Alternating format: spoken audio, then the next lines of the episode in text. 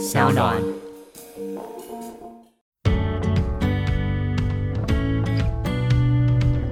席耶娜说，调通是不陪上床的，是啊，可是又可以发现，其实有些调通的小姐是愿意上床的，在上床跟不上床之间，她的她的尺度在哪？应该是这样子讲哈。调通其实它本身也是有所谓的 S 店，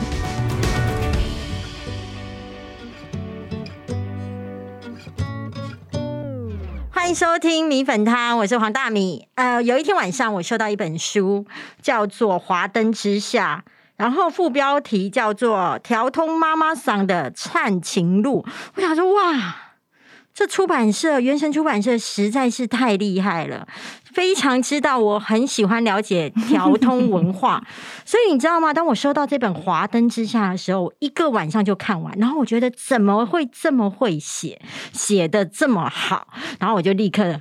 就是跟我制作人说，哎，可以帮我约他吗？我好想访问这个作者哦。那今天这个作者墩子妈妈就已经来到我眼前，墩子妈妈好。大米好，各位 大米的听众朋友，大家好。墩子妈妈，我想要问一下哈，其实我觉得你这本书很特殊的地方是说，很多人在写，就是呃，比如说这种呃，比如说酒店啊，或是调通文化的时候，他都会放在就是跟很多客人当中的感情上的纠葛，但我觉得不是哎、嗯，我觉得你这本书当中很有趣的地方，你比较像是在介绍调通的职场，哦对，因为我当时进去那个职场，真的是一个很特别的嗯一个，他们有点像连锁店。嗯就是它就好像，嗯，调通有四五百家店，其实它店家很多，真的各式各样的都有。然后每一家店其实因为经营者的风格，所以每一家店风格都不一样。那你当时候去的时候，在面试的时候会考你什么吗？没有，它主要是要看你的外在的条件，对，主要还有可能就是挑一下气质吧。嗯，我在想，可能全身，因为他如果看到你身上有刺青，他可能就不要。为什么刺青不行？嗯，他可能觉得就比较传统啊，因为在那个，因为我们主要的客人年纪也比较大，对，然后他就是要你感觉就是乖乖的，就像以前空服员面试有没有？就是不要有刺青，然后就是乖乖的，然后干干净净的这样子。你们那一家店很特别，是属于调通当中算是很高级的店，是甚至连那种门口会员制都不不贴会有。不贴，嗯，然后你说写会员制的都是假会员制，因为他写会员制，他只是想强调他比较、呃高级对高级。可是其实真正的会员制是，就是说没有人介绍，他是不会让你进去的。你二十五岁进去了之后，当时候第一天上班的感觉是怎么样？第一天上班其实很就是匆匆忙忙的，就很傻嘛，嗯，然后就是换换上前辈的旗袍，然后就觉得很尴尬，因为那个差真的是非常的高，就很别扭，因为你觉得你下半身好像没有穿东西，你知道吗？因为整个都空空的，对，然后看到客人，你也会觉得说你不知道你该做什么，嗯，那一切就是观摩咯，就是先在旁边看咯，看前辈们做些什么，你就是在旁边先观察、先看这样子。我发现是说，其实你去上班的时候，第一天就开始跟你谈薪水，是谈的蛮透明的。可以跟我们大家讲一下，说你们的薪资大概是怎么样吗？因为我调通的第一家店就是这个西美 Group，对，所以我对外面的薪资条件我都不知道。是可是，在那个年代，我记得好像薪水一般就是两万多块嘛，一般外外面的工作。现在也差不多。哦，对，那对对对对对。然后我进去的时候，我也很期待他跟我谈薪水啊。然后他终于跟我说，他他说，呃，看样子你好像会一点日文吼。然后我就说，我说对啊，我说基本的绘画、生活绘画我应该都还 OK 啦。嗯然后我说，但是太难的我可能就不就不行啊。嗯然后他说，嗯，他说那如果是这样子的话，我看你也没有很怕生。他说：“那我先给你，我我记得是四万还是四万，我有点有我有点忘了。嗯但是当下我听到我哦，当然好喽，两倍，对啊，我觉得、哦、当然好喽，因为他还有其他的一些津贴，就是你离离 Coco 加起来，其实一个月可能五万多块跑跑不掉，最基本的。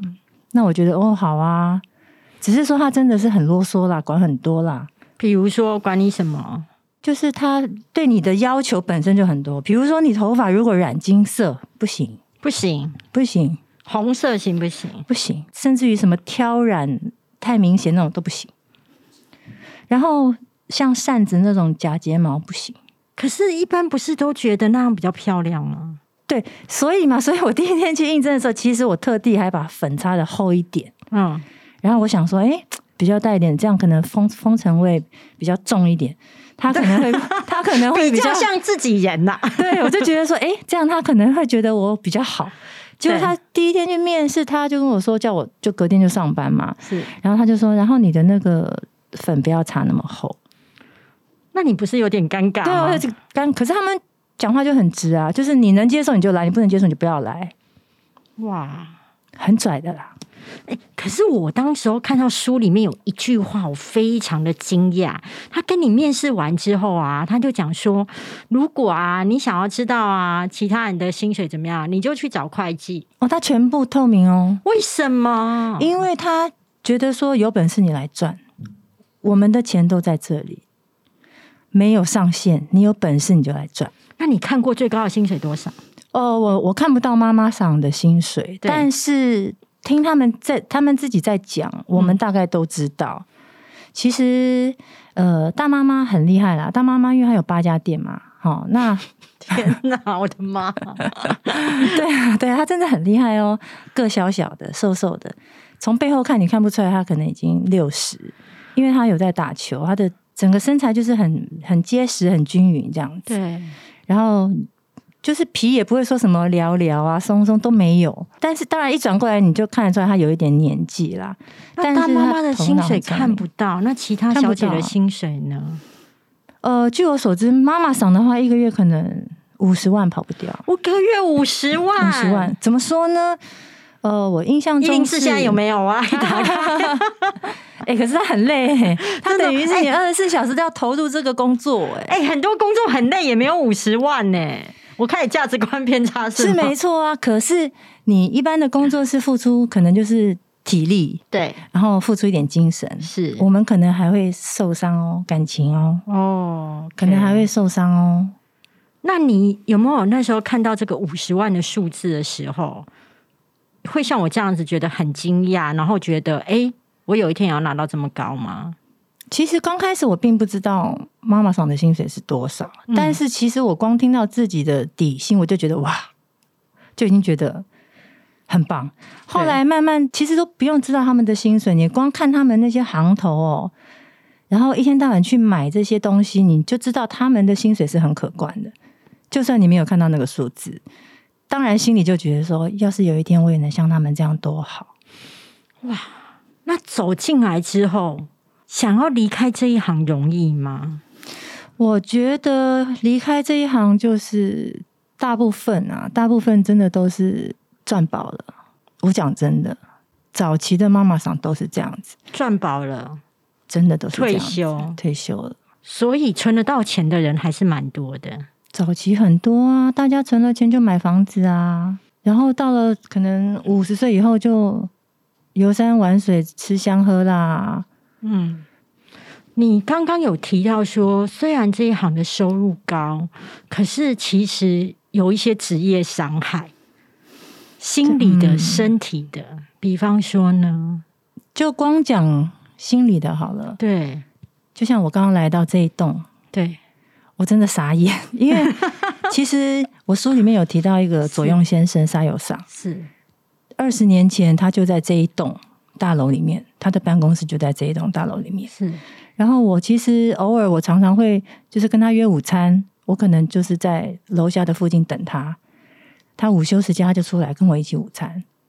所以你说二十年后我再回到这里，其实那个回忆又又涌起来，你知道吗？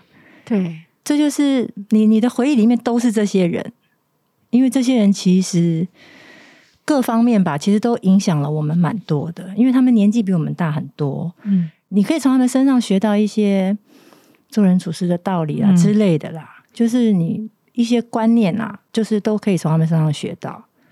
但是我觉得很不能够理解的是，你说在书里面有提到这些日本人来台湾就任之后，其实就要很快来到条通走一圈，然后就是有点像是拜码头。为什么这些日本外派的高阶主管还要去调通拜码头呢？应该不是说去调通拜码头，对应该是说到调通的 Hime Group 去拜码头。哦，对不起，是指定到你们的店，对不起，失礼失礼，外面的店范围太广，是，然后外面的店其实水准有点参差不齐啦。嗯，说白了，什么样水准的店会吸引什么样的客人，对，这是一定的嘛，哈。那 Hime Group 它基本上它，因为它全部都是金字塔顶端，在台湾的这些高阶的主管、嗯总经理在喝酒的地方。那尤其那个时候是半导体，它其实那时候景气还真的还蛮不错的。嗯台湾半导体王国，很多日本的一些厂商啊、代理商，他们都会到台湾来驻点。嗯他们想要找买家，嗯他们会知道说，哦，在调通有这么一个 group，里面是聚集了所有大咖，嗯。所以我是不是应该先去跟这个店家先熟，跟妈妈桑先熟，嗯。然后熟了之后，或许哪一天碰撞碰撞碰撞，我就能碰出接到一个订单之类的。嗯。像我自己后来啦，后来开店之后，我有帮人家就是媒合过生意，天哪，其实也不是说很刻意的去媒合，嗯。只是可能刚好就是说聊天喝酒的时候就知道说，哦，原来哦你有这方面的需求，嗯。那你想要找买家，或者是你想找代理商，那 OK，那我如果诶客人里面有，我也可以帮你引荐，嗯。就介绍一下，吃个饭喝个酒而已嘛。嗯。后来对啊，我记我记得后来那一笔订单有，我后来才知道啦，有九位数字，然后他就一个代理商，等一下，我先数一下：个十百千万十万百万千万 亿对，然后他就买了一亿个耶！鸵鸟皮的铂金包给我，哇，然后还会常常到店里面来捧场。其实我们 Hime Group 后面出来的妈妈桑，其实都比较不是说单纯只是在做这种，就是说给客人喝两杯酒啊，唱两、唱两首歌就回嗯回去。当然，工作内容这些都有。嗯可是其实，在生意上，大家能互相介绍就介绍，然后就是我我觉得比较像招待所。既然像招待所，所以小姐就是陪同吃饭的，应该都要有一些水准。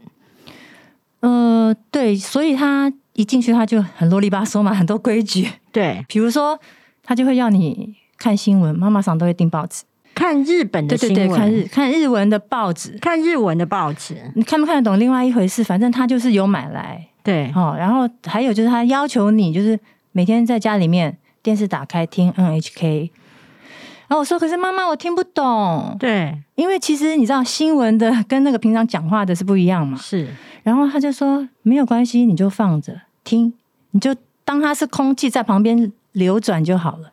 他说你不一定要听得懂，我我只是要你们在旁边很习惯，很习惯，一直有日文，然后听听听听听，久而然后再加上你晚上到店里面来都是日本人，因为我们九十九点九都是日本人，所以他他说白天是听 NHK，晚上听这些日本人讲日文。他说久而久之增进你的听力，哎，我觉得其实还蛮有帮助的。所以你日文后来突飞猛进吗？哦，我觉得真的，后来我很厉害，我连我连做梦哦，我家里人都跟我说，你叽里呱啦在讲那什么日文，没有人听得懂。就是你知道，就是因为其实我们下班是两点嘛，然后大概睡觉差不多三点嘛，是，然后隔天可能都差不多到十一点才起来嘛。那起来之后，其实就弄一弄，准备就是要出门，因为你可能要上日文课，或者是要去插花，或者是要，然后还要去盘头发，对。所以你的时间都都是在那个圈圈里。哎、你们那个盘头发，我觉得超妙的哎、嗯，第一个就是我很讶异，是上班前居然要去盘头发。第二，怎么会那么便宜？他没有帮你洗啊，你你自己在家里面洗好澡，对然后头发洗干净，对，吹干就好。到那边去排队，然后他就是帮你把它一撮一撮的用小黑发夹夹上去。他不是说整个这样子整把抓起来卷一圈固定，不是，它就是一撮一撮一撮一撮往里面塞，往里面塞，所以还是要很细致，对，然后还蛮细致一百块。一百块。那现在在调通还有这样子的吗？那个帮我们盘头发那个妈妈应该没有，因为其实我我记得那个时候她都已经六七十岁了吧，现在应该没，应该不太可能了。所以你们不仅就是要会日文，外表很重要，旗袍嗯，也还要多定做。你有钱定做吗？有啊，其实你你是一只菜鸟，才四万多块，对啊，可是你你势必要做自己的旗袍，不然你穿别人的旗袍，你你知道那种旗袍其实它讲究真的就是合身啊，跟嗯西装一样，合不合身，其实真的穿起来不一样。你买过最贵的旗袍要多少钱？我大概都定做一件，大概在差不多六千块左右。因为我曾经有想过要买便宜一点的布料来做，可是我发现哦，有差，一分钱一分货。那会不会觉得那个是你的战袍？后来会花很多钱在上面？有，我到离开的时候，我有二十几件旗袍。那现在那些旗袍呢？呃，其实我有我有一些丢的丢，送人的送人，我真的是、其实还蛮后悔的，应该把它全部留下来。但是你知道哦，你是后悔没有留下来，不是后悔花这么多钱？我不后悔花这么多钱，因为我赚的早超过那里了。那是投资。这当然是投资啊！你因为你每天只能穿旗袍啊，嗯你不可能你永远都穿这一件啊。那你后悔没留下来是为什么？我觉得当然每一件都有每一件的回忆啦，嗯然后确实这也每一件都是照我的身材做的，别人穿一定也是，反正不是这里不对就那里不对。哎、我很好奇耶，你离开这一行多久了？哦，我离开十十十几年了吧？对我这个问题呢，其实是在铺一个梗，是因为我实在太惊讶了。是你离开十几年，但到现在你的身材还是维持的非常的纤细。谢谢。请问你们那时候被要求要在体态上面或在饮食上面有什么要注意的地方吗？好了，这个翻白话就是，本身现在开始逐渐发胖的我，很想知道要怎么样维持这么瘦。没有哎、吃东西方面他没什么管你耶，他没有管你，没有管你，因为其实讲难听点，那时候大家都年轻有本钱，对，其实不是那么容易的，好像就发变胖胖。当然，也有一些人他可能天生的体质就是会很容易发胖，那妈妈嗓就会说。你要注意喽，你不准给我再胖了。会罚钱吗？不会，可是当然，你如果胖到一个程度，他非常有可能就跟你说：“你你先休息。”你先休息，这非句话好常有可恐怖能。哦。所以我就说，那个地方真的就是个军队，他就是有一个条件框框在那里。你如果就是说太超过，他可能就会哦不好意思，就是哦他也不会跟你说不好意思，他就是会说。尤尤其大妈妈很恐怖，她看到你，她讲话很毒的。比她方说：“你也太胖了吧？你你觉得你你这个样子好看吗？啊还行，你觉得这个样子客人会喜欢你这个样子吗？呃，大家都熟了，我了解他的喜好。没有这回事，没有这回事。大妈妈觉得你不行就不行，像你这样回嘴哦，我就死定了，再见，拜拜。所以大妈妈骂我的时候，我是不能够说什么的。不能回嘴。大妈妈真的很恐怖，大妈妈就是一个王，她真的就是一个王，他讲话真的就是圣旨。有人会说有这么夸张吗？也不过就是一个老板嘛。可是当你进去那个 group 那个氛围哦，你你知道，因为你已经很怕你那个店的妈妈桑，嗯，连你的妈妈桑看到他都是毕恭毕敬的，你自然而然你就会那种氛围，就是你你你会知道，我我不能惹他生气。我不能让他不，爽，让他不爽，当天就不用来了。就罚钱啊，或者是就叫你不要来啦。罚钱罚很贵吗？因为都已经有这么多钱了，你们又赚这么多，还会担心罚钱吗？我其实没有被罚过，对因为其实我很乖，嗯，我我不是那种很白目或者是说很叛逆的女孩子。嗯可是就是曾经，嗯，我我在粉钻里面有提到一个故事，就是大妈妈都会带大家一起去员工旅游。是那我们店呢，我们的妈妈因为非常有个性，所以她不喜欢把我们跟大家搞在一起。嗯，所以我们没有跟其他的七家店一起去员工旅游过。员工旅游是一年一次吗？哦，没有哦，一年有两有两次，其实他们很随性的，他们就是公司出，钱吗？当然公司出钱，不然谁要去？哦，对不对嗯，而且他是去日本，那个时候没有什么所谓的联航、哎，指定一定要去日本，没有去别的地方可以吗？不是我们决定，就是妈妈桑决定。好，他可他他可以带你去巴厘岛啊、泰国啊，因为其实这些地方可能都有日本客人在。我们其实一落地就有人来接待了。所以其实即便你们是日本员工旅游，或是哪里的员工旅游，都还是有要上班的成分，呃，我觉得多多少少啦，就是还是要去，只要那个地方有我们的熟客在，你就要有心理准备，就是让他们带着我们出去玩。其实说好说好听是啊，他们带你们出去玩啊，其实谁陪谁玩，对不对？对啊真的真的啊，谁陪谁玩啊？对那你刚刚有提到你的妈妈桑不要跟大妈妈桑一起出去员工旅游，为什么？我的妈妈桑本身会跟他们一起出去玩，不对用不用说出国了，他们在台北常常都一起喝下午茶，一起打球，一起泡汤，一起按摩，他们常常一起 shopping 什么的。可是他比较不喜欢让我们一起卡进去，因为曾经有别家店的小姐就是到了外地，嗯，然后大妈妈就打一通电话到他们的房间来说，她就说她的男朋友想打麻将，嗯，大妈妈的男朋友想打麻将，然后她就说：“你们有没有人会打麻将？”刚好接电话那个女生说：“我不会打麻将。很诚实啊，”对，很诚实嘛，哈、嗯，对啊，我不会打，对，因为那个房间里面可能有三四个女孩子，嗯。接电话可能是 A，A、就很诚实说：“我不会打麻将。嗯，”电话挂了之后，其他的人呢就揪别的房间的人来打麻将，对，被大妈妈发现了。是。大妈妈就觉得说：“你们不老实，我揪你们来陪我男朋友打麻将，你们说你们不会打，结果你们自己在房间就玩起来了。其实是一个误会，是。一个误会，因为等于说有一个 A 不会打，但其他 B、C、D 都会打，那 B、C、D 就开始打起来，A 还是没有打，是，对，但大妈妈看到的不不管是，三七二十一，他就是每个人都留校查看，一个人罚五千。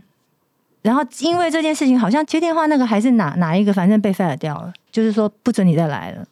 那我就算在这里被 fire 掉，我可以去其他店啊，当然可以啊，但是薪水没有这么高啊。外面的店，我在想那个时候同一个时期，可能三万五就差不多了吧。诶所以其实你们是以你们这家店为荣，哎，当下其实也不能讲当下，其实现在也会觉得你曾经有待过那个店是一件很棒的事情。嗯嗯，虽然它很啰里吧嗦、很机车，然后也很阿爸，可是你在这边待过一阵子之后，你学到真的蛮多东西，看到的人也不一样啊。嗯档次，嗯，但有一个地方哈，其实即便席耶娜已经讲过很多次，但是我相信很多的听众跟我一样，都可能会有一点点疑问。席耶娜说，调通是不陪上床的，是啊，可是又可以发现，其实有些调通的小姐是愿意上床的，在上床跟不上床之间，她的她的尺度在哪？应该是这样子讲哈。调通其实它本身也是有所谓的 S 店，对有的。对，那在比较偏五六条那边，嗯那一般讲这种日式酒店，其实应该是这么说，它不明码实价的卖。嗯比如说，像可能据我所知，台式酒店就有这种哦。嗯比如说，我要我、哎我今天想带一个小姐走，嗯然后我付多少钱，我就可以带走。嗯可是日式酒店明码实价，你带不走任何人。嗯凭良心讲，就是讲难听点，就是我让我让你们来追，让你们来让你们来把妹啊。嗯，那把不把得到，甚至于睡不睡得到，那是你自己的本事、啊。你自己的本事我们店家也不会去管你说，我安排一个小姐给你睡，没这回事，真的没有这回事。那既然没有安排小姐陪你睡，对，但是如果会不会也造成说，客人今天如果能够追到小姐，对他而言是很大的荣耀？会啊，但是也要看你追到什么样的小姐，是不是？是有一些不用追，很瞎，自己就贴你啊，对。自己倒追你就好啦。对啊，可是你如果跟这个客人很好，嗯，但其实你们可能还会在跟其他另外一个客人也还在搞暧昧，就是让他追啦，就是让他追，因为让他追就是我们的工作啊。你就是要让很多人来追你啊！但是你绝对不能够让他觉得他已经追到了吗？还是要让他觉得我已经追到了？但是你不要让其他客人知道。应该这么说，我永远最爱的就是你。你也知道，其他人都是来帮我做生意的。背起来，背起来，各位听众背起来，就是永远都要看到任何一个男生都要说我最爱的是你，其他的我的过去的恋情你也知道。嗯，就是说其他人都是来帮我做生意的。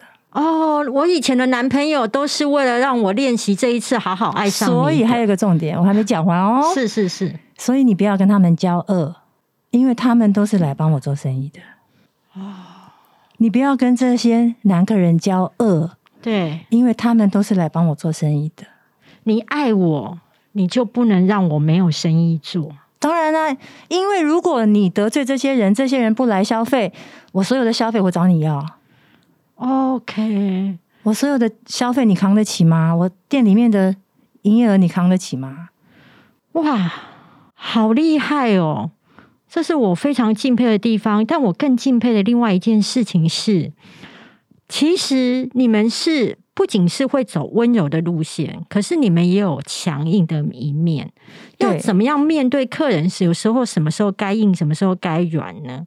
因为好像你们有些客人是很喜欢，比方说你在书里面有提到，是，客人要你呼巴掌。嗯，你就真的呼了，然后他还叫你越大力越好，结果你也越来越大力，因然后为他很渴望的看着我，他真的很渴望的看着我，而而且真的是那种充满了爱意，很渴望的看着我说：“阿蒋，再打一次好不好？”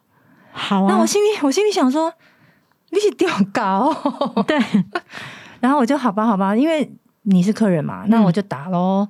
对啊，可是没想到最后一次，可能我也真的出手蛮重，因为他一直说大力一点，大力一点，我不会拿捏，嗯，然后打下去，他居然愣住、欸，然后就跟我翻脸嘞，我也那吓一跳啊，那跟你翻脸之后怎么办呢？你那时候又那么菜，没有怎么办啊？就被妈妈机会教育啦。妈妈说，客人永远是客人啊，他叫你打，你还真的那么大力哦、哦所以你只是要演一下而已。对，然后后来那我就 想说，好啦，那再找时间去把它给收回来。对，可是那时候我其实也很忙，我要忙着经营其他的客人。是结果后来我还没有去收他回来的时候，他自己就跑来了。过了好像几个月吧，然后就一起装没事，他就先道歉啊，他道歉，就拿个礼物来道歉啊。他就说不好意思啊，他那天不应该这样子对我发脾气啊，什么之类的。反正我真的觉得调通什么人都有了。既然调通什么人都有，所以我们绝对不能够录一集。但是因为时间的关系呢，我们先让墩子妈妈先休息一下。谢谢。然后我们待会第二集呢，我们想要跟墩子妈妈聊一聊调通当中我觉得非常有趣的同伴文化。到底什么叫同伴文化？到底为什么别人会愿意请你吃好吃的，还要给你一千块的服务费，还要给你其他的就是酒钱花费？到底他们是怎么样能够约到客人一起同伴呢？我们待会再来收听下集。